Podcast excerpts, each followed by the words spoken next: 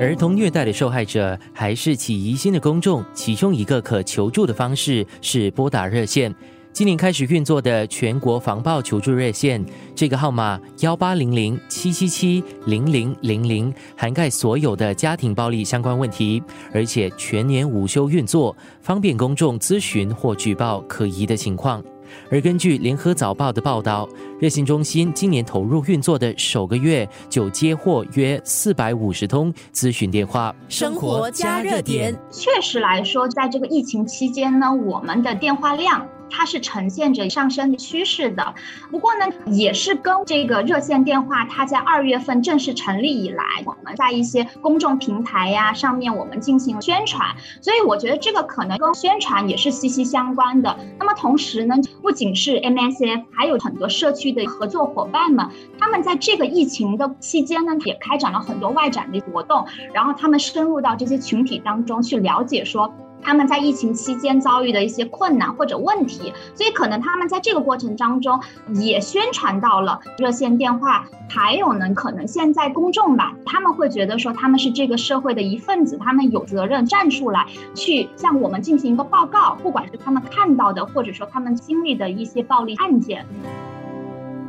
刚刚这一位是来自全国防暴求助热线的社工蒋思义，他也是一名接线员。过去本地有多个求助热线，处理不同家庭暴力和儿童虐待等问题。不同的作业程序和运作时间等，容易造成公众混乱。如今整合到了一个平台，一条热线。思义接着分享他的工作范围以及让他印象深刻的来电。我们首先就是会跟这个来电者沟通，我们会了解一下当下情况的一个严重程度和他的安全程度。那么之后呢，我们会跟一些相关人员呐，还有一些相关部门进行沟通，从他们那边去收集一些相关的一些信息。比如说，我们有的时候会从医院呐，或者是学校啊，或者说前线的一些社工啊，各种人员收集一些信息，然后我们会做首先的安全评估，还还有风险评估之后呢，我们会制定下一步的一个方案，去确保这个受害者在当下的安全。生活加热点，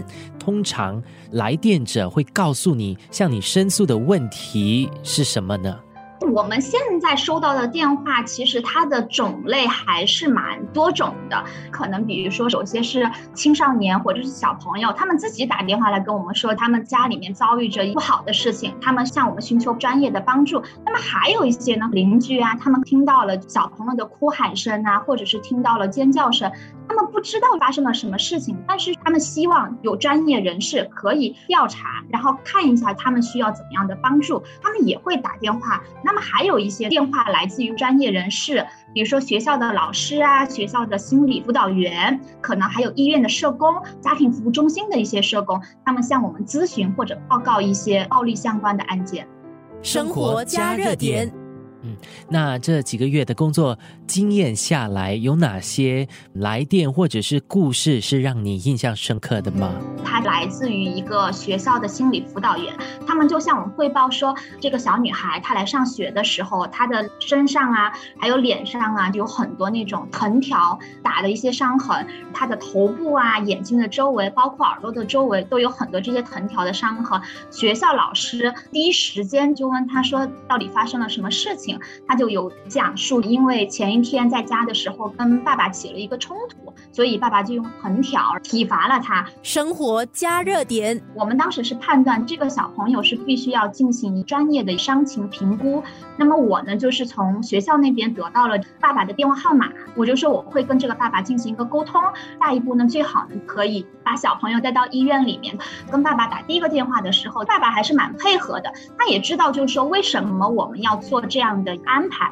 所以他说没问题。他说你们可以带小朋友去医院。当时我也是通知他，我说社会和家庭发展部的儿童保护组这边安排一个政府官员下去呢，跟你在医院里面见面啊，跟你详细的去谈一下安全计划。但是事情呢，不是尽如人意啦。到了那边之后呢，爸爸就不是很配合，因为当时呢，我们说要跟这个爸爸谈一个安全计划，啊，那个爸爸就不是很情愿的。所以最后不得已的情况下呢，儿童保护组的官员呢，最后就用了法院的法令，强制性的让小朋友。那天晚上住在了医院我们可以在这样的一个期间呢确保小朋友的安全。